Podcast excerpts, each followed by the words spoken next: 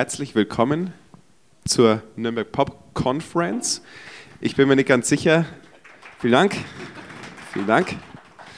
Ähm, ich bin mir immer nicht ganz sicher, heißt Conference oder es heißt Conference, hier steht's. Ich schreibe nämlich immer Konferenz und ich glaube, die Leute sagen das irgendwie Konferenz, aber es heißt Pop Conference. Und wir sind das erste Panel hier heute ähm, mit Pop Rot Weiß. Wir, ich heiße euch hier im Publikum herzlich willkommen, aber auch die Leute, die das hinterher anschauen, das, denn es wird heute aufgezeichnet hier. Und äh, dann im Zuge unseres Popcasts, den wir veröffentlichen als Powered by PSD Bank Nürnberg. Vielen Dank für den Einschub, Andi. Ja, wir haben, wir haben so einen Podcast und dieser Podcast ist quasi, es hört sich an wie Podcast, ist aber eigentlich ein Videoformat und in diesem Videoformat möchten wir einfach immer wieder Sachen aus der Musik- und Kulturszene in Mittelfranken vorstellen und aufzeigen. Genau. Und äh, die PSD Bank Nürnberg ermöglicht uns das mit einem Sponsoring. Ähm, bitte verzeiht meine angeschlagene Stimme heute. Irgendwie sind alle krank. Leider haben wir heute auch nur drei Gäste da statt vier. Auch wegen Krankheit ist es einfach die Saison und wir machen das Beste draus. Genau. Ähm, wir sind Poprot-Weiß. Andi, magst du mal kurz sagen, was das eigentlich ist, dieses Poprot-Weiß-Ding? Sehr gerne. Also erstmal Julian Menz, Andreas Jäger. Äh, wir sind von Poprot-Weiß. Das ist die Fachstelle Pop des Bezirks Mittelfranken. Und ähm, wir möchten eine Ansprechstelle, eine Anlaufstelle ähm, für MusikerInnen und für Veranstaltende in Mittelfranken sein. Und in dem Zuge machen wir Workshops, eigene Veranstaltungen, äh, Konzerte, Festival haben wir auch dabei, Kooperationen ähm, und jetzt eben auch den Podcast und sind Teil der Conference. Genau, und ähm, wir machen das Ganze jetzt schon seit sechs Jahren, glaube ich. Ne? Du bist seit drei Jahren dabei, ich mache es seit sechs Jahren und wir sind auch seit sechs Jahren Teil von Nürnberg Pop. Das darf ich erstmal hier als Angeberei hier verkünden. Genau. Sehr cool.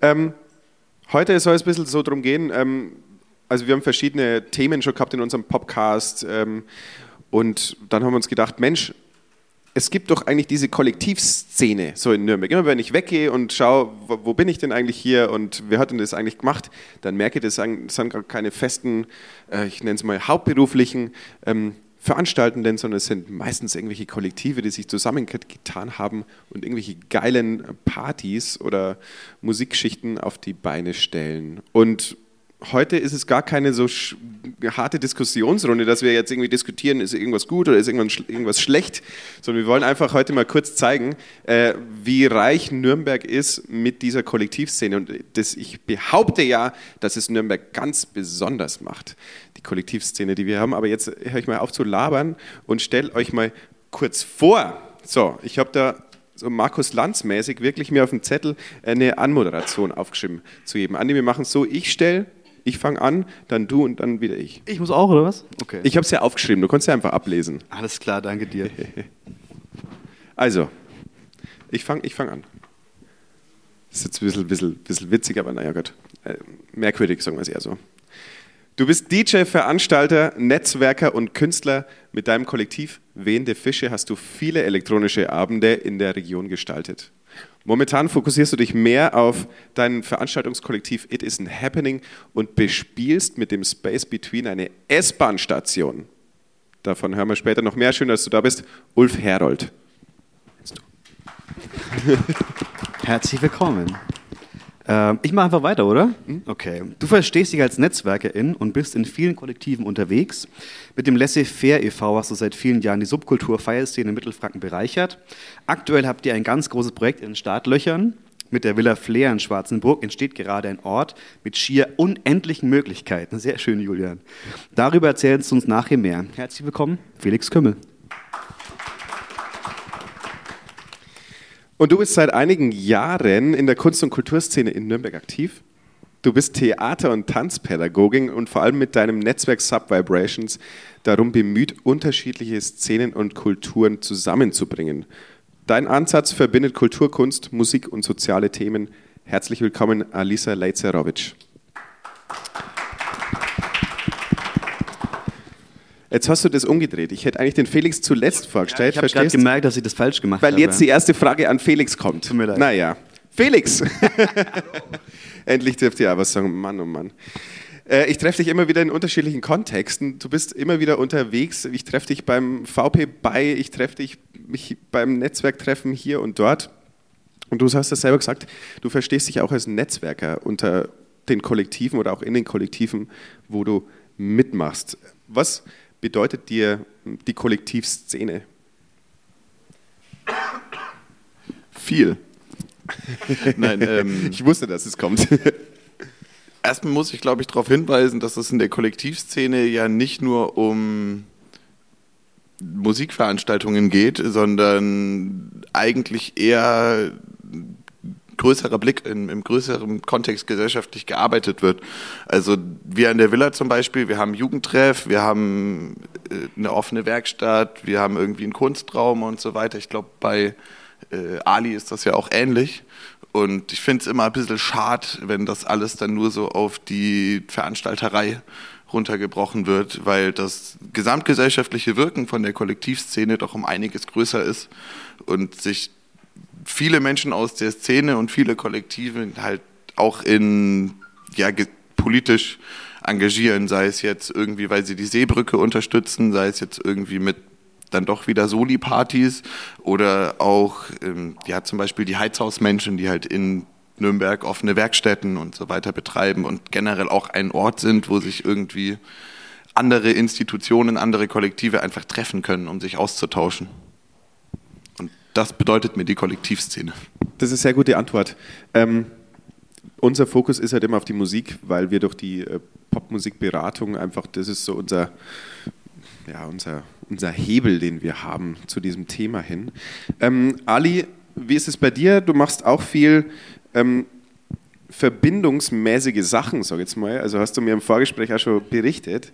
Ähm, was, was bieten dir Kollektive, was du jetzt als Einzelperson nicht schaffen könntest? Also zum einen würde ich sagen, ähm, wie du schon am Anfang angesprochen hast, dass der Nürnberg recht stark aufgestellt ist, weil selbst Subvibrations ist jetzt nicht irgendwie offiziell ein Kollektiv oder ein eingeschriebener Verein oder so, sondern das ist wirklich eine komplett, oder ich würde sagen, Subvibrations ist eine Idee, die irgendwie passiert und da passiert immer mehr und mehr. Und ich hoffe, dass dadurch, ähm, oder ich merke auch die Resonanz aus der Gruppe, aus Leuten, die immer wieder neu dazukommen, dass man dieses ähm, Partizipieren und auch im Empowern ähm, aktiv schafft, weil man zeigt, hey, du musst nicht XYZ erfüllen, um überhaupt etwas zu bewegen, um überhaupt Teil von etwas sein zu können. Du musst auch nicht jede Woche zwingend erscheinen müssen oder irgendwie einen Vertrag haben und ne, also ähm, das ist zum Beispiel eine sehr losgelöste Form jetzt noch, eine Art soziales Projekt irgendwie von Anfang an. Und ich schätze das glaube ich, sehr wert, weil es einfach mega viel Selbstwirksamkeit auch ähm, ausüben lässt. Und ich einfach merke, selbst wenn man sich jetzt nicht zu, noch nicht so gut kennt oder wenn man von den Kollektiven nicht so viel kennt, ist es einfach auch eine große Chance, so eine erste, ähm, wie heißt denn das, so ein erstes Kennenlernen, so ein erstes Aufeinandertreffen stattfinden zu lassen und nicht äh, diese Ferne zu fühlen, ja, okay, da irgendwo gibt es die Kollektive und ich höre halt mal hier, mal da und ich komme mal zu einer Veranstaltung und ich höre mal ja wehende Fische, aber eigentlich habe ich keine Ahnung, wer das so ist und was die so machen. Also da einfach irgendwie Wände zu durchbrechen, ist vielleicht so ein bisschen die, ähm, dieser Gedanke gefällt mir am meisten an der Kollektivszene, weil man schon das Gefühl hat, wenn man direkt auf die Leute zukommt, dass man da sprechen kann. Also ich würde sagen, die Kommunikation, die Interaktion, das Lebendige und ähm, dass man da, wenn man mal reinkommt in ein paar Leute, heute wäre ja auch die Walli dabei, die ist zum Beispiel da halt auch einfach eine super Ansprechperson, wo man weiß, hey, die kann dich weiterleiten und du fängst an von deinem Wohnzimmer und kommst auf einmal in kreative, kulturelle Räume rein oder irgendwelche Veranstaltungen und bist Teil des Ganzen. Das finde ich cool. Diese Schwelle ist nicht so riesig. Ja, das gefällt mir. Ja, das ist, glaube ich, das, was vielleicht manche sich denken, okay, das ist so eine Bubble und wer weiß, vielleicht wollen die unter sich bleiben, aber ähm, schön, dass du das sagst. Ähm, Ulf, die elektronische Szene in Nürnberg scheint halt vor allem die letzten Jahre mega krass gewachsen zu sein. Äh, du bist selber da stark aktiv äh, drin. Äh, wie hast du deinen Platz drin gefunden? So auch mit deinen Kollektiven. Ich glaube, das ist ähm, recht natürlich einfach gewachsen irgendwo. Das war kein fixes, okay, ich fange jetzt damit an und will dann da und da hinkommen, sondern es war eigentlich so ein Ausprobieren und Annähern auch daran an die Leute, die eben damals schon Veranstaltungen gemacht haben. Und irgendwie gab es dann halt den Zugang, beziehungsweise wurde ich gefragt, ob ich Lust habe mitzumachen. Und dadurch habe ich dann so meinen Platz gefunden irgendwie in der Reihe. Ähm, was sich natürlich auch über die Jahre immer weiterentwickelt, weil es ist eine sehr lebendige Szene und es gibt viele Projekte von unterschiedlichen Leuten. Und ja. Vielleicht kannst du einfach mal gerade so sagen, was, was du gerade aktuell so machst, also was, dann, was liegt dir gerade stark am Herzen in deiner, in deiner Arbeit? Mm, vor allem aktuell ist natürlich das SB, also Steinbühl gibt es einen neuen Raum von It Isn't Happening. Das ist die S-Bahn-Station. Das ist quasi die S-Bahn-Station. Da gibt es eben einen alten, ich glaube, es war früher mal ein Laden und der Raum wird jetzt eben genutzt für Konzerte, für Workshops, für Ausstellungen, für Clubnächte auch.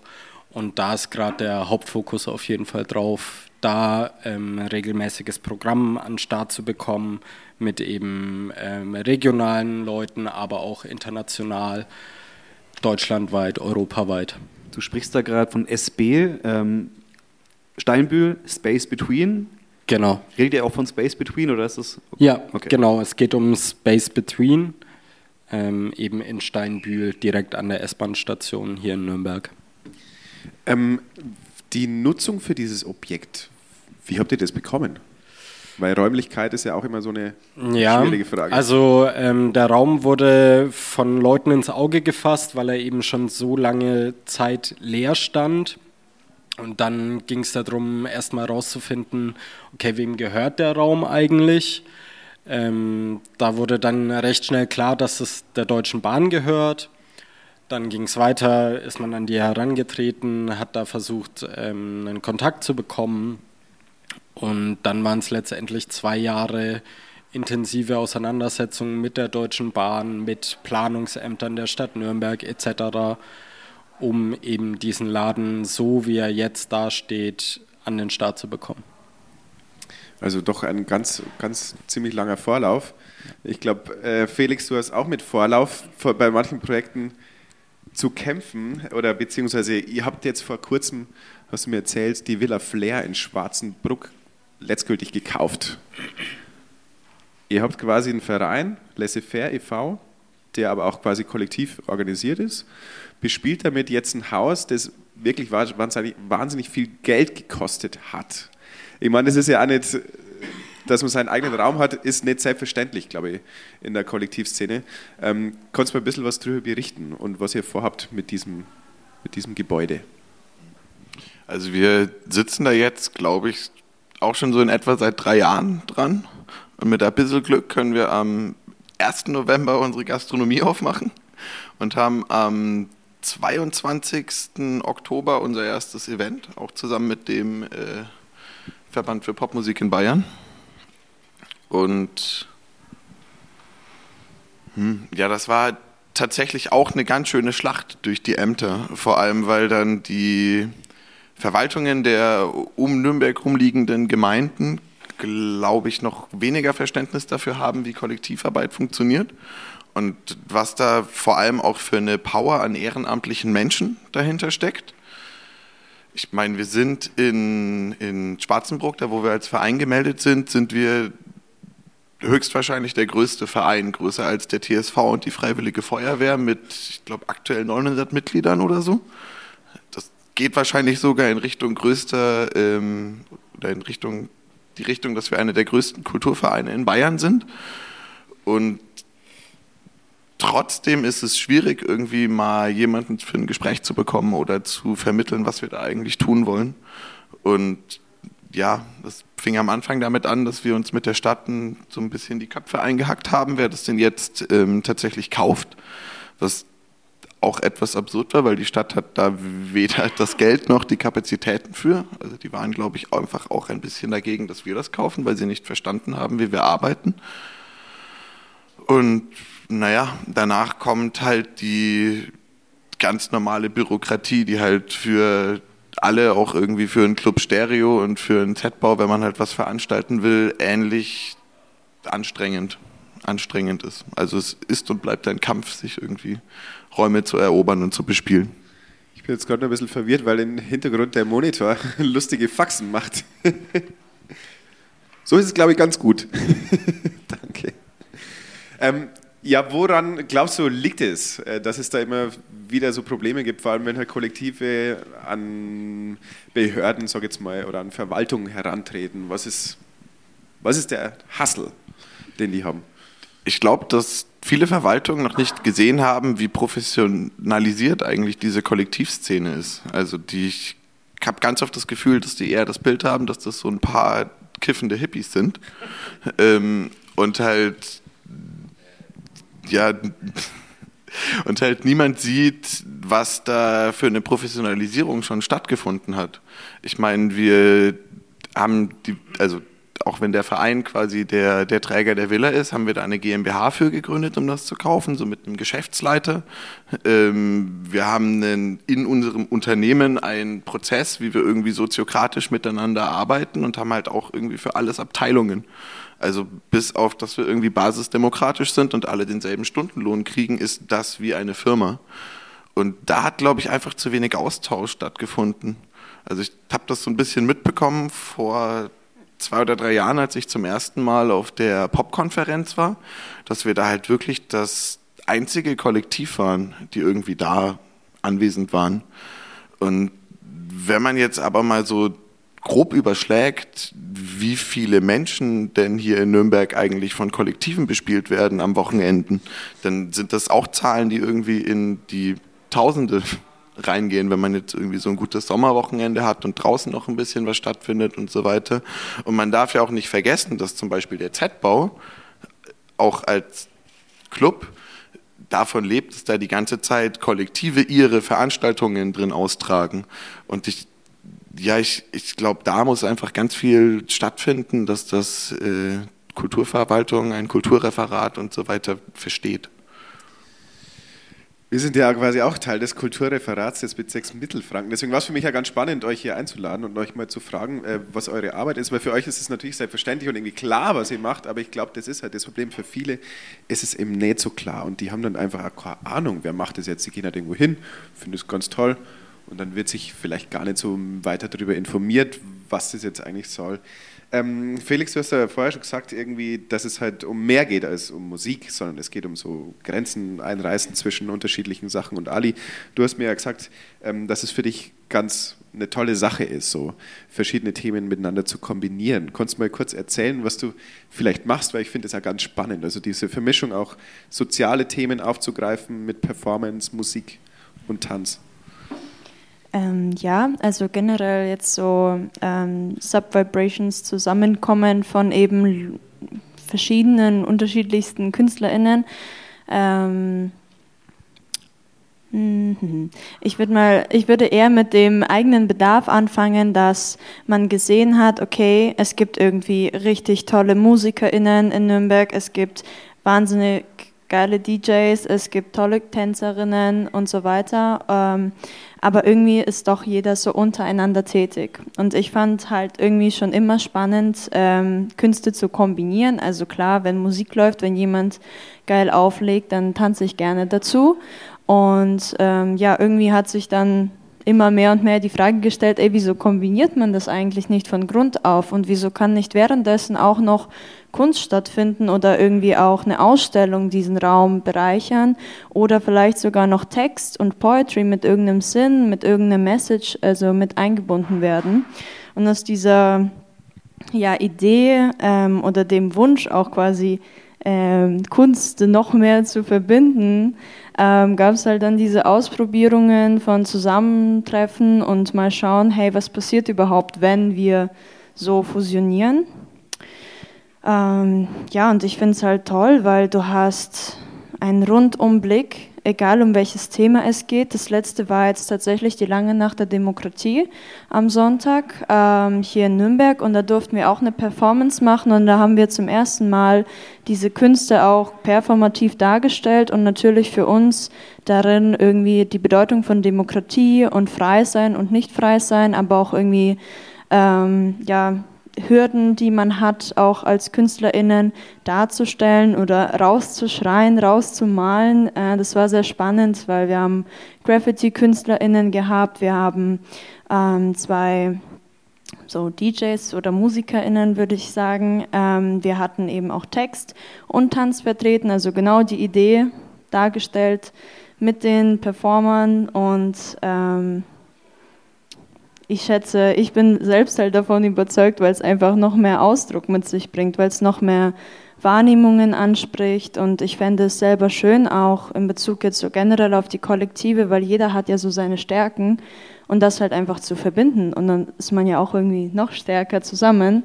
Und ich schätze, das ist einfach so eine schöne Vision, die ja auch irgendwie greifbar erscheint, weil es ja funktioniert. Und wenn es im Kleinen funktioniert, dann denke ich, wird es jetzt mit der Zeit auch äh, bestimmt noch größer irgendwie funktionieren und spannende Schnittpunkte finden. Ich meine, es, es, läuft jetzt auch erst seit Dezember letzten Jahres und ja, wenn wir jetzt schon bei der langen Nacht der Demokratie was machen durften und jetzt noch so ab und an irgendwie eigene Veranstaltungen reinbringen ähm, und die Vernetzung noch intensiver stattfindet, eben unter den äh, Kollektiven, die bereits vorhanden sind. Wie gesagt, ne, Nürnberg ist eh schon sehr ressourcenreich. Aber es ähm, steht halt die Frage, wie kann man das verbinden, wie kann man uns gegenseitig auch noch besser unterstützen und die Veranstaltungen noch mehr bereichern. Ne? Also selbst wenn es um eine Musikveranstaltung geht, warum nicht gleich irgendwie Leute ähm, dazu einladen oder fragen, hey, wollen wir das nicht gleich noch größer aufziehen und da auch noch TänzerInnen und KünstlerInnen und irgendwie Text noch, ich meine, ne, der irgendwie eingesprochen werden kann und dann gleich vom DJ eingemischt werden kann oder so. Also, ich glaube, die Idee ist jetzt schon verständlich, ich drifte ein bisschen ab. nee, aber sehr schön äh, plastisch dargestellt auch. Und das hört sich alles, also was ihr alles erzählt habt, hört sich nach sehr viel Arbeit an. Nach sehr viel Arbeit und Zeit, die man reinsteckt. Und Ulf, vielleicht konntest du mir mal kurz einen Einblick in dein Seelenleben geben, was denn das eigentlich bedeutet, so viel Wie Arbeit. geht's dir eigentlich? ja, so viel Arbeit reinzustecken, auch natürlich in eine finanzielle Vorleistung gehen. Ihr habt die Katharinenruine äh, gehabt auch dieses Jahr und ähm, man steckt da wirklich so unglaublich viel rein. Ähm, konntest du mal kurz was darüber berichten, was das so macht oder wie das, was die Freude ist an dem Ganzen? Also naja, letztendlich geht es darum, dass ich einfach Freude habe, das zu veranstalten, runtergebrochen natürlich. Aber weil du gerade eben Katharinenruine gesagt hast, also für die Veranstaltung selber haben wir, glaube ich, ein halbes Jahr oder noch länger davor mit den Planungen angefangen ging dann los, halt erstmal an die Stadt heranzutreten, die die Katharinenruine verwaltet. Dann ging es darum, einen gemeinsamen Termin zu finden und immer so weiter. Also dann eben das Booking auszumachen, dann wiederum Förderungen dafür zu bekommen. Und letztendlich ist es, wie du auch sagst, sehr viel Arbeit, die man davor reinsteckt. Und desto näher man dann aber der Veranstaltung kommt, desto mehr Vorfreude ist da. Egal wie es dann letztendlich läuft, es ist einfach schön, das dann zu machen, da vor Ort zu sein, mit eben auch den ganzen Menschen, die dann daran beteiligt sind, weil alleine würde man es niemals schaffen, irgendwie eine Veranstaltung hochzuziehen, wo allein 10 oder 15 Künstlerinnen daran beteiligt sind, die aus keine Ahnung, Brüssel, Berlin oder sonst was herkommen. Genau, und dann läuft die Veranstaltung und mm, man macht die ganze Zeit irgendwelche Sachen und dann ist es wieder vorbei und dann denkt man sich, okay, und jetzt machen wir das nächste. Es ist wie so eine, wie, also ich wurde nicht Sucht sagen, weil das so negativ besetzt. Du sagst, das ist eine Sucht, Felix. Ja? ja schon. okay. Ja, okay, nee, man, es gibt halt auch immer wieder neue Sachen und neue Künstlerinnen und man findet dann andere Sachen wiederum gut. Und dann, glaube ich, ergibt sich das von ganz selber, dass das so weiterführt und dann nicht aufhört, auch wenn man zum Beispiel jetzt mal eine nicht so gut besuchte Veranstaltung hatte oder sowas, weil man hat ja irgendwie einen Gedanken da dahinter, was man damit machen will oder ähm, ja, irgendeine Vision vielleicht auch für eben die Musik, für eben vielleicht auch für die Stadt an sich. Ich verstehe, ja. Ähm, ich habe kurz, also ich habe ich hab natürlich bemerkt, die Kollektivszene oder die, die ist tendenziell relativ jung. Und das liegt natürlich wahrscheinlich an der Zeit. Junge Leute haben oft mehr Zeit, weil die haben vielleicht keine großen finanziellen Geschichten, wofür sie oder einen 40-Stunden-Job oder whatever ähm, oder Familie oder irgendwas. Ich merke aber das halt auch, Andi und ich, wir sind ja auch Musiker, also das ist ja eigentlich eine dumme Frage von mir gewesen. Ich weiß ja ganz genau, wie das ist. Warum man das macht? Warum man das ich macht. Ich mich jeden Tag. ja, aber ich, ich finde es schon echt spannend und auch gerade diese ganzen, ähm, also ihr habt ja auch drei verschiedene Blickwinkel jetzt gerade uns offenbart und das fand ich irgendwie sehr, also es hat mir wieder Mut gemacht irgendwie. Also ich frage mich immer wirklich, warum ich mir das antue teilweise, diesen extra Stress. Und äh, dann aber sowas immer zu hören, das beflügelt einen irgendwie. Und jetzt sind wir auch Teil des Kulturreferats irgendwie und äh, manchmal fragen wir uns auch, warum machen wir denn auch das x-te Projekt, das x-te Projekt, warum machen wir das? Keiner dankt uns und irgendwie ist es aber auch scheißegal, weil wir halt auch süchtig sind, wie du sagst, irgendwie nach dieser Aufmerksamkeit und auch nach diesem, nach dem Gefühl, wenn man es dann gemacht hat. Das ist immer das Geilste. Und ich weiß noch, letztes Jahr in Nürnberg Pop standen wir dann Samstag Nacht im Stereo, nachdem wir auch zwei Tage durchgearbeitet haben. Und dann dachten wir uns, ey, deswegen machen wir das. Das war jetzt gerade so mein Innenleben. Dein Take. Du bist kein Gast hier, Andi. Okay, ciao. Ich glaube, das, das Wichtige, was uns da auch alle drei vereint oder eigentlich alle vereint, ist, dass es so ein, man kann da immer so ein Gesamtkunstwerk schaffen in einer Veranstaltung wo du irgendwas vermittelt, sei es jetzt soziale Nachhaltigkeit, sei es jetzt einen bestimmten Musikgeschmack oder ein Vibe, seien es jetzt einfach nur so Dinge wie äh, Awareness-Teams, die es, glaube ich, in, also ich war da noch nie, aber die es wahrscheinlich im Mach 1 und im Rock und jetzt so auch eher nicht gibt, die aber politisch eine sehr große Errungenschaft sind. Ähm, und dass man sich das, glaube ich, so eine Veranstaltung vorstellen muss wie so ein Kunstwerk, aber wie ein Kunstwerk, was nicht einem kommerziellen Verwertungszwang unterlegt, sondern was Menschen einfach nur tun, weil sie Bock drauf haben und weil sie bestimmte Themen haben, jeglicher Art, die halt vermittelt werden wollen einem breiteren Publikum. Und ich glaube, aus diesem Drang passiert, heraus passiert das. Ich, ich würde noch dazu sagen, dass selbst wenn irgendwie zwei, drei, vier inspirierende Köpfe aus so einer Veranstaltung rauskommen, und man einfach sieht, dass es nicht nur in seinem Kreis, den man bereits hatte und mit dem man das Ganze aufgebaut hat und irgendwie die Idee verwirklicht, verwirklichen konnte, sondern wenn man sieht, dass es auch Wirkung äh, mit sich gebracht hat, das ist etwas zum Beispiel, was mich sehr antreibt. Wenn man dann doch eine Person hat, die dazukommt und sagt, ey, oh mein Gott, wow, danke, ich weiß jetzt so, ich muss wieder für mich Kunst machen oder sonst was machen oder was auch immer, ich habe Bock, überhaupt irgendwas zu machen und geil, ich kann aus meinem Zimmer rausgehen und mich einfach mit Leuten zusammentun und mich auch mit einsetzen. So. Das ist etwas, was mich da sehr bewegt und wo ich mir dann denke, jo, das lohnt sich schon. Okay, weiter geht's. Ja, voll cool. Ich meine, ich habe das Kollekt äh, dieses Panel auch Kollektive machen die Stadt benannt und ich habe in der Beschreibung reingeschrieben, dass Nürnberg total besonders ist, weil die Kollektive so geil hier sind und es gibt es nirgendwo anders quasi, in Bayern zumindest und so. Was, ich habe keine Ahnung, ob das stimmt. Ich habe zwei Jahre in Berlin gelebt und bin jedes zweite Wochenende wegen irgendeiner Kollektivgeschichte nach Nürnberg runtergefahren. Das darfst du da oben auch niemand erzählen, das glaubt dir niemand. ja, okay. Danke. Sag einfach mal, es ist so. Danke das ist so. Nürnberg ja, ist deswegen besonders. Mach mal, mach mal eine Kollektivstadt draus. Also so auf der Ortseingang steht Nürnberg Kollektivstadt. Würde ich mir wünschen halt, und wie, wie ihr vorher schon gesagt habt, dass es halt politisch auch besser gesehen wird.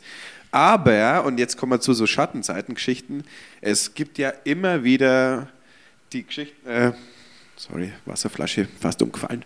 Es gibt ja immer wieder die Probleme, dass man hört, okay, keine Ahnung, vor einigen Jahren noch ist äh, das Quelle, Quellegebäude noch bespielt worden mit wunderbaren Sachen. Da war ich gern dort, habe dort selbst auch gespielt mit meiner Hip-Hop-Band, Gasthof zum Rap damals. Und es war richtig geil. Und dann, ja, wurde gekauft, wird weggemacht. Die Räume sind halt jetzt weg. So, das wird dann jetzt richtig subventioniert, so die, äh, oder er, ersetzt. AEG haben wir das Problem gehabt. Wir haben die ganze Zeit irgendwann irgendwie die Probleme, dass irgendein Immobilienmensch kauft irgendwas und dann ist es weg. Was habt ihr da für Erfahrungen? Wie seht ihr das? Kann da, was ist das politische Problem an dieser Sache und was könnte man vielleicht für einen Hebel benutzen, um das irgendwie zu ändern? Ich glaube, erstmal gibt es einiges, einige an Probleme. Ich meine, so eine Kollektivszene und so weiter, die entsteht ja nicht aus dem Nichts, sondern die entsteht immer, weil es fränkisch gesagt beschissen ist und man halt dagegen irgendwas tun will. Also ein gewisser Leidensdruck muss immer da sein, dass sich äh, eine Gesellschaft oder Gruppen halt eben bewegen und dann aufstehen und versuchen, was dagegen zu tun. Und ich glaube, das, was dann aber in Nürnberg besonders ist, ist, dass es so prokreativ ist. Also, dass statt sich zu beschweren und so weiter, weil, glaube ich, auch viele schon die Erfahrung gemacht haben, dass das eh nichts bringt, halt lieber irgendwie was geschaffen wird und halt guckt, okay, wie kriegen wir das jetzt in den Nischen irgendwie hin, wie können wir uns da drumrum wursteln. Kannst du deinen Leidensdruck beschreiben? Warum habt ihr das angefangen oder warum hast du es angefangen? Es gibt sogar sehr äh, konkret tatsächlich. Wir hatten davor ein ähm, bisschen weiter ähm, an dem Kanal, wo wir jetzt auch sind, hatten wir schon ein Gebäude, wo wir halt im Sommer über mal so zwei, drei Veranstaltungen haben stattfinden lassen und mit den Veranstaltungen quasi einen Schrottplatz, also finanziert haben, dass wir da den Asbest aus dem Boden rausholen und so weiter und halt auch in Richtung Kulturzentrum gehen wollten, langfristig. Und ja, obwohl wir dann irgendwie schon Gespräche mit der Stadt hatten und so weiter, haben die uns einen äh, Riegel vorgeschoben, weil äh, Komposttoiletten keine Dixies sind, auch wenn sie nachweislich genauso sauber sind.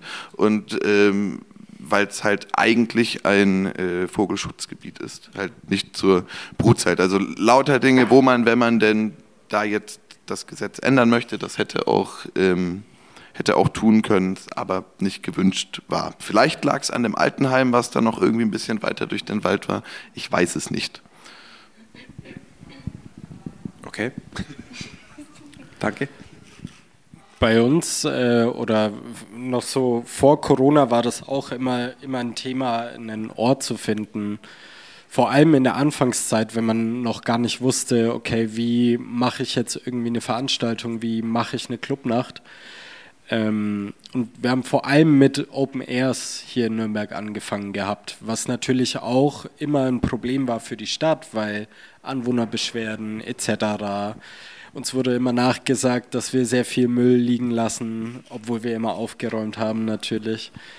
Ähm, ja, ich glaube, genau sowas einfach Platz zu schaffen für die Leute, die sich frei, frei bewegen wollen in diesem Bereich. Das ist, glaube ich, das Wichtige auch, was, was getan werden muss, was auch immer noch getan werden muss weil auch wenn es solche Institutionen wie den Z-Bau in Nürnberg gibt oder die DESI oder sei es ein Stereo, wo man vielleicht auch irgendwie reinkommt, meistens sind die Hürden dafür immer noch recht hoch, irgendwo reinzukommen, weil gerade wenn du neu anfängst, ist es so, dich kennt eigentlich niemand, du hast keine Kontakte. Man ist auch so ein bisschen skeptisch vielleicht, funktioniert das, funktioniert das nicht. Und ich glaube, da gäbe es von der, von der Stadt aus auf jeden Fall noch Möglichkeiten, dem entgegenzuwirken. Ich denke auch so die Werte, wenn man jetzt äh, tendenziell wie Stadtteilarbeit oder soziale Arbeit ähm, ja, man, man hat immer noch so einen gewissen, ja, mein Gott, was soll man damit? Man kann damit nicht wirtschaften, das hat irgendwie nicht so viel Geld, hat vielleicht nicht so viel Nutzen und dann werden die ganzen Gebäude auch abgeschaffen, um irgendwie, ich weiß nicht, äh, schöne Wohnungen zu bauen und viel Geld äh, daraus zu nehmen oder irgendwie noch mehr ähm, hässliche Büros äh, zu kreieren, in denen noch mehr Firmen sitzen können oder so und es ist halt einfach ein Fokus von äh, ganz anderer Bedeutung und ganz anderem Wert, der irgendwie eingebracht wird. Vielleicht sagt auch das Bildungspark jemandem was. Das fand ich auch, war so eine schöne Sache. Ein Hallertor in der Nähe und das ist jetzt auch nicht mehr vorhanden, weil das auch abgekauft wurde, weil die sich das auch nicht mehr finanzieren konnten.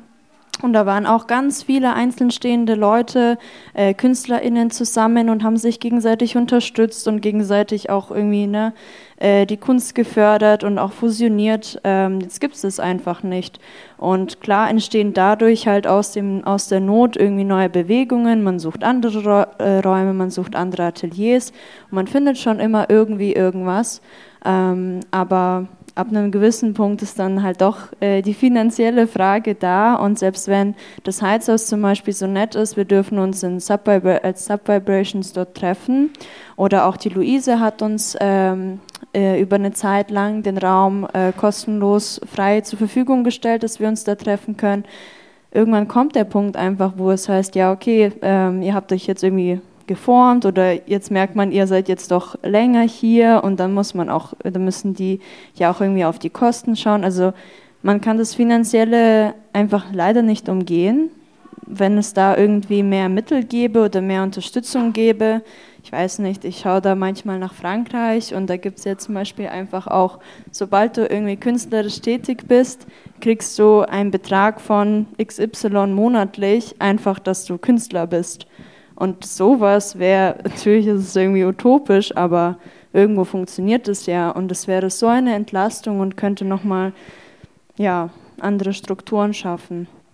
Und es ist schön, dass wir uns auch gegenseitig unterstützen können und Träume und so, ne, hey, hier nutz mit, ja, du kannst auch hier mal rein und so.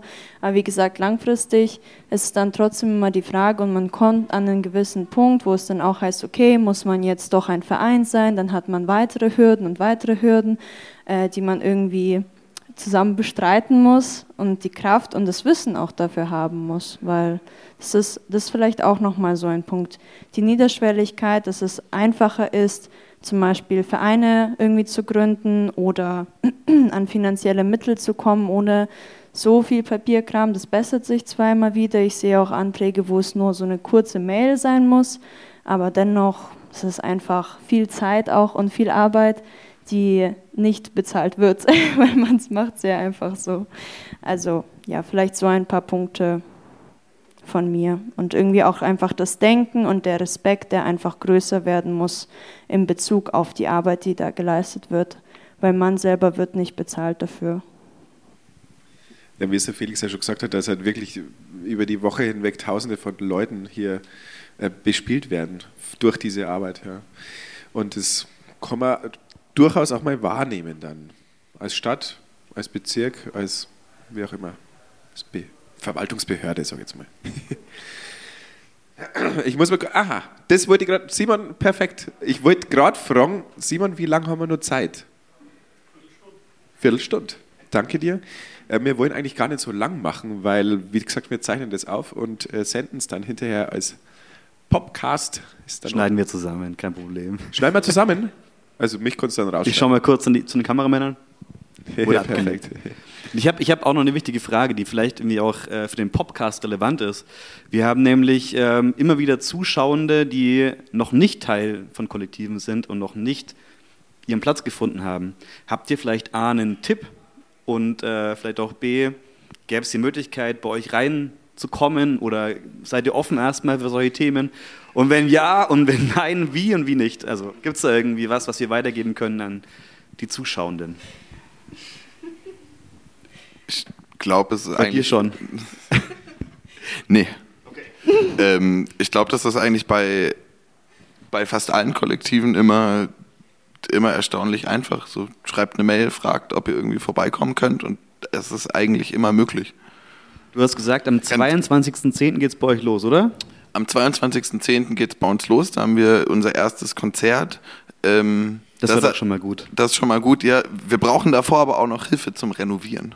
Also Salachweg 8 in Schwarzenbruck einfach vorbeikommen, Werkzeug mitbringen, anpacken. Und dem Felix schreiben eine Mail einfach, was ihr könnt. Auch, ge gerne auch ohne Mail, da sind Menschen da. Oh, oh, gegen, gegen Immer. Gegenveranstaltung zum 22. Oktober, vielleicht davor. Ich weiß ja nicht, wann das Konzert stattfindet. Aber im Edel Extra planen wir zum Beispiel als Subvibrations auch wieder so eine interaktive Fusion von Kunst, Musik, Text. Es soll um Körperachtsamkeit gehen und sexuelle Diversität. Genau, also nochmal in Bezug auf soziale Themen fusionieren mit äh, Kunst und äh, sonstigen Weisen. Und natürlich ist man zu jeder Veranstaltung herzlich willkommen. Wir versuchen auch immer alle Treffen und alle Veranstaltungen kostenfrei zu organisieren, damit es einfach so niederschwellig wie möglich ist. Und es halt auch dieses, hey, du kannst kommen und gehen, wann du willst. Und wir treffen uns wöchentlich zurzeit im Heizhaus, aber sonst kann man auf Instagram bei Subvibrations versuchen wir, so gut es geht, ähm, immer auf Social Media auch so aktiv zu halten. Ähm, ja, ein Update zu geben, wo und wann wir uns treffen. Bis jetzt ist es meistens Mittwochabends, wie gesagt, momentan im Heizhaus, aber das variiert auch. Und da kann man auch ohne Meldung, Nachricht einfach mal vorbeikommen.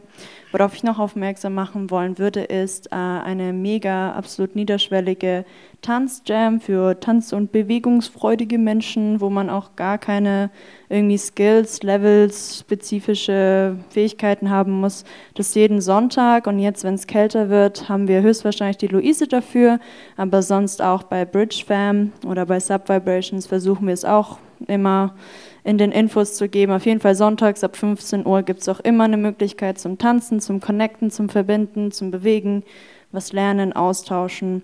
Und ja, einfach kommen und gehen, wenn es doch nicht deins ist. So. Das ist kein Problem. Ja, es gibt immer eigentlich die Möglichkeit, irgendwo mitzumachen, glaube ich. Ich glaube, die meisten Leute sind auch äh, recht offen, was das angeht.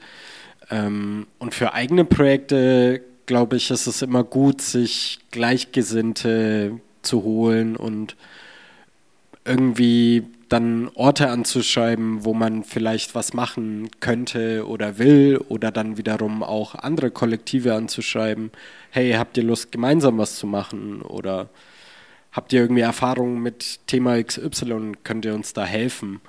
Ähm, ja, ich glaube, das kann man so mitgeben an die Leute, die da vielleicht noch nicht so drin sind, aber Lust drauf haben.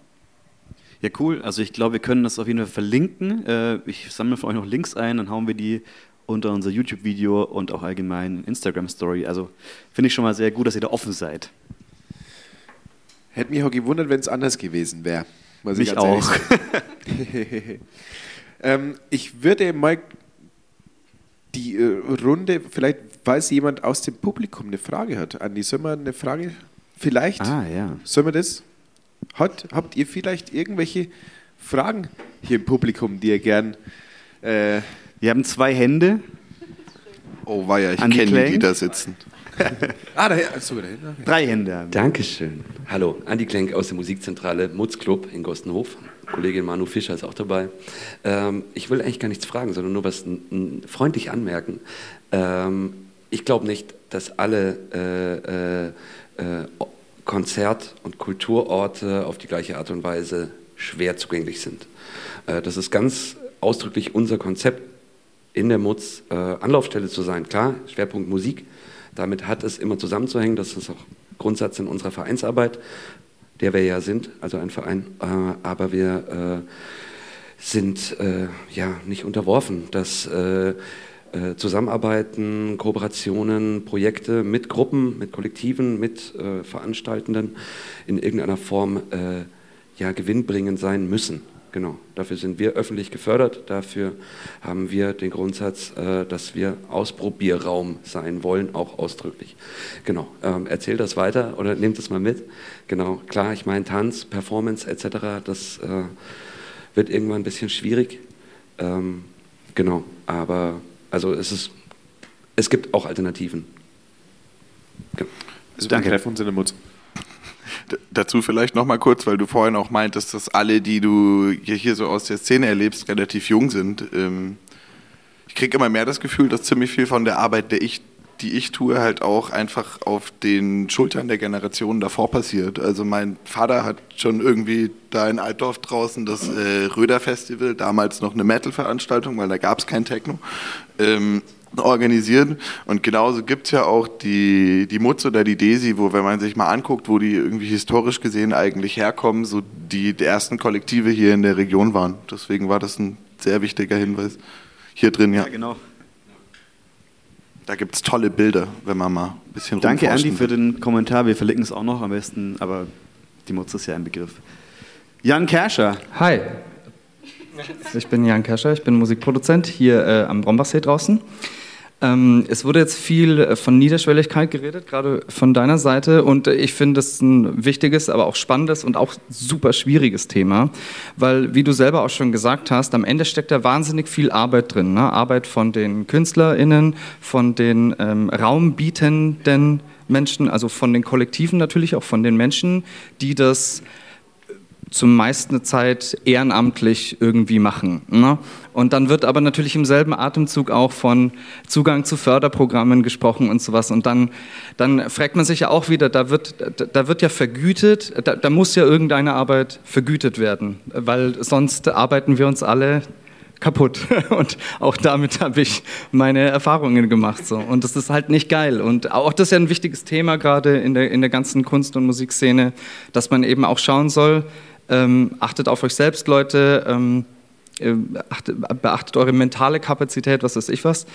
Ähm, und ich stelle mir dann immer die Frage, wie kann man denn einfachen und niederschwelligen Zugang zu ehrenamtlich geleisteter Kultur überhaupt leisten, weil wenn es über eine Förderung bezahlt wird, dann wird diese, die, kommt dieses Geld ja auch von der Arbeit irgendwelcher anderer Menschen und selbstverständlich haben diese Menschen dann ein Interesse daran, dass das Geld in Programme fließt, die sie halt cool finden, also vielleicht halt Fußball oder so. Also einfach nur mal um ein ganz dummes Beispiel zu nennen, aber also wie seht ihr dieses Spannungsfeld? Wie kann man da überhaupt eine Balance schaffen, mit der da alle Beteiligten zufrieden sind? Ja, das ist echt ein schwieriger Punkt. Ich muss da gleich dran denken, wie wir über unseren Sinn gesprochen haben, warum man das überhaupt macht. Ich würde auf jeden Fall darauf zurückgreifen, dass es schon sehr viel einfach davon lebt, dass es echt ehrliches Engagement ist, wo man nicht reingeht und weiß, ja, ich werde so und so viel damit verdienen oder diese und jene Connections dadurch ergattern oder was auch immer man für Profitgedanken schöpfen könnte, sondern man geht tatsächlich da rein und ja, weiß, dass man vielleicht sogar mit Minus rauskommt oder ähm, ja, total erschöpft und müde ist und eigentlich auch gar nichts von der eigenen Veranstaltung hatte, weil man die ganze Zeit irgendetwas gemacht hat und selber absolut nicht äh, mal runterfahren konnte. Also echt gute Frage. Ähm, ich denke, vielleicht können wir uns schon damit helfen, dass man darüber spricht und dass man auch Rücksicht aufeinander nimmt. Ich denke, so ein Respekt gegenüber jeglicher Arbeit ist halt auch wichtig. Also nicht nur sozusagen von außen gegenüber den Kollektiven oder Menschen, die überhaupt was machen, sondern natürlich auch im Kollektiv selbst oder die Kollektive gegenseitig. Hey, das ist jetzt schon wieder hier blöd gelaufen, wieso dauert das so lange? Also so eine Respekt, Respekt, Respekt, Respekt, Respekt. Ja, und sonst mit den Mitteln, also für mich ist es auch ganz wichtig, dass es immer transparent abläuft, wenn wir von irgendwo äh, Gelder bekommen und tatsächlich KünstlerInnen ähm, da aktiv was machen wollen, dann finde ich auch super wichtig, dass da das Geld auch an die KünstlerInnen kommt. Und wenn es dann eine ehrliche Entscheidung ist, zu sagen, nein, das kommt in den Ahnung, Sub-Vibrations-Topf und wir machen das einfach, weil wir danach brennen, dann ist cool, aber du hast absolut recht, das ist genau der Punkt mit den Geldern und wo man auch immer sagen muss, wo kommt es hin und ab wann ist man irgendwie eine Honorarkraft und kann das machen. Dann, wenn man irgendwie Gelder macht, äh, Gelder anders bezieht oder Rechnungen schreibt, dann muss man wieder schauen, irgendwie freier Beruf, Kleingewerbe, bliblablub. Also ne, das zieht ja alles, egal wie, inwiefern es mit Finanzen zu tun hat, einige Ketten hinter sich. Also du hast vollkommen recht. Ähm, ja, ich glaube, deswegen sitzen wir schon auch hier irgendwie.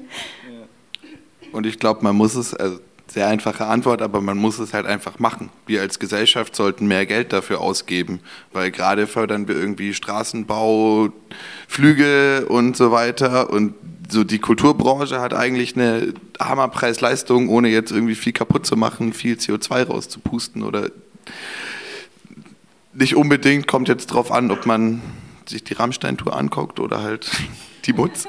Aber ja, es ist wert, Geld dafür auszugeben. Und gerade wenn wir uns jetzt in Zukunft Gedanken darüber machen, von was wir denn noch wie viel konsumieren sollten und so weiter, dann ist es vielleicht eine sehr sinnvollere Lösung, einfach irgendwie weniger zu arbeiten, weniger für klassische Konsumprodukte auszugeben und halt einfach mehr die Kultur bei sich vor der Haustür zu fördern, zu unterstützen und dann dementsprechend auch zu genießen. Ja, klatschbare Antwort. Ulf, du noch kurz, danach haben wir noch eine Frage und dann müssen wir, glaube ich, auch uns wirklich verabschieden, aber ganz kurz. Was äh, meiner Meinung nach in Nürnberg auch immer so ein wichtiges Thema ist, ist, dass äh, ich ganz oft das Gefühl habe, dass vom Publikum auch ein, ein Eintrittspreis teilweise nur widerwillig gezahlt werden möchte, was ja Grundvoraussetzung eigentlich dafür ist, um zum Beispiel Veranstaltungen zu machen. Und da muss, glaube ich, auch bei, bei den besuchenden Menschen einfach ein bisschen mehr Bewusstsein dafür geschaffen werden, was das denn wirklich alles kostet und was die Menschen irgendwie vielleicht auch brauchen, um davon leben zu können. Ähm, ich meine, selbst bei der ehrenamtlichen Arbeit, es gibt immer noch Sachen, die einfach bei Veranstaltungen fix gezahlt werden müssen, weil sonst gibt es einfach keine Veranstaltungen. Und die Menschen, es ist halt nun mal leider nicht umsonst. Das geht leider nicht, weil sonst gibt es halt irgendwann einfach nicht mehr. Und das muss man vielleicht auch einfach lernen, irgendwo noch. Vielen Dank. Noch eine Frage, bitte. Ja, oder mehr ein Hinweis ähm, zum Thema Niedrigschwelligkeit auch. Also ich wohne tatsächlich erst seit fünf Jahren hier in Nürnberg, aber ich arbeite hier im Haus und habe vorher im KUF gearbeitet, die ja auch äh, ganz viele Soziokulturzentren haben. Und meine Erfahrung ist eigentlich gar nicht, dass es Anfragen gibt und die dann irgendwie scheitern, sondern dass die Leute gar nicht kommen und da was machen wollen. Ich weiß nicht, ob es dann liegt, dass die Orte zu uncool sind, dass man Brandschutz und sonst was einhalten muss oder ob die gar nicht irgendwie auf dem Schirm sind. Und teilweise, gebe ich auch zu, wirken die auch ein bisschen angestaubt, ist einfach so. Aber da findet gerade voll der Generationenwechsel statt. Und das sind echt junge Leute, die haben Bock. Also traut euch auch und geht da einfach irgendwie hin, weil ähm, ich glaube nicht, dass es daran scheitert, dass jemand sagt so, nee, wollen wir nicht oder hm. Also, ne, macht einfach. Ähm, die Türen stehen, glaube ich, sperrangelweit offen. Das war doch jetzt ein sehr schönes Schlusswort eigentlich auch, oder? Macht teil, die Türen stehen offen. Oder, Julian? Ich sehe verdrehte Augen schon, ja. Es gibt natürlich Bedingungen, aber der Wille ist da und die Nachfrage habe ich jetzt in den fünf Jahren nicht gespürt. Darf ich noch zwei Sätze dazu sagen? Ähm, ich glaube, es ist viel weniger das Problem, dass man, ähm, also dass man nicht wirklich den Zugang dazu kriegt, sondern dass man oft als gerade junge Person, die sich erst da reinfindet, überhaupt nicht weiß, okay, wo kann ich denn jetzt damit wirklich hingehen und wo kriege ich wirklich Unterstützung? Also ich erinnere mich noch, für uns war das damals so ein Kampf, erstmal dahin zu kommen zu der ersten Veranstaltungslocation, wo wir dann was machen konnten. Weil wir selber ja nicht mal eine Ahnung davon hatten, wie läuft es denn jetzt hier? Also genau, so als, als Hinweis nochmal da. Das wäre dann wahrscheinlich eher unsere Aufgabe, das Wollte zu vermitteln. Wollte ich gerade sagen, ne? Andi, ja. Ich meine, wir schreiben uns irgendwie Popkultur, Netzwerk, Förderung, bla bla bla auf die Fahne.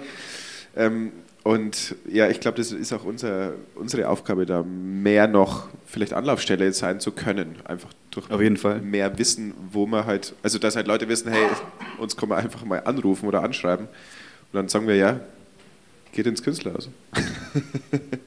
Oder in die Villa Leon oder auf AEG oder sonst wo. Oder genau. sonstiges, ganz genau. Und man kann das ja auch, man kann das ja auch immer andersrum machen. Also es müssen ja nicht immer irgendwie die neuen Kollektive sein oder so, die da auf das Haus zugehen, sondern man hat ja auch als Haus, gerade wenn man von der Stadt gefördert ist, auch eine Verantwortung, sich irgendwie einen Überblick zu schaffen, was ist denn da und dann ja, da halt auch einfach auf der Talentsuche zu sein und irgendwie den jungen Kollektiven anzubieten und zu sagen, ey, guck mal, wir haben hier einen Raum, den könnt ihr verwenden und die vielleicht auch mal ein bisschen an die Hand zu nehmen. Weil ich glaube, wenn man 20 Jahre in einer Veranstaltungsbranche drin steckt, oder weniger lang oder weniger kurz und halt auch den äh, quasi einen ordentlichen Hinterbau dahinter hat, dann sieht man gar nicht, wie kompliziert das für jemanden sein kann, der da vielleicht mit, keine Ahnung, 18, 19 18, 19 reinkommt. Und ich glaube auch, das muss man sehen. So. Ja, also ich glaube, ähm, das Kennenlernen dieser Szenen ist total wichtig und deswegen war ich total froh, dass wir darüber gesprochen haben, dass wir dieses Panel jetzt gehabt haben, dass ihr hier wart. Ich bedanke mich ganz herzlich nochmal Felix Kömmel, Ulf Herold und Alisa Leitzerowitsch. Bitte einen Applaus. Und damit verabschieden wir euch in die Pause und das ist der Cut.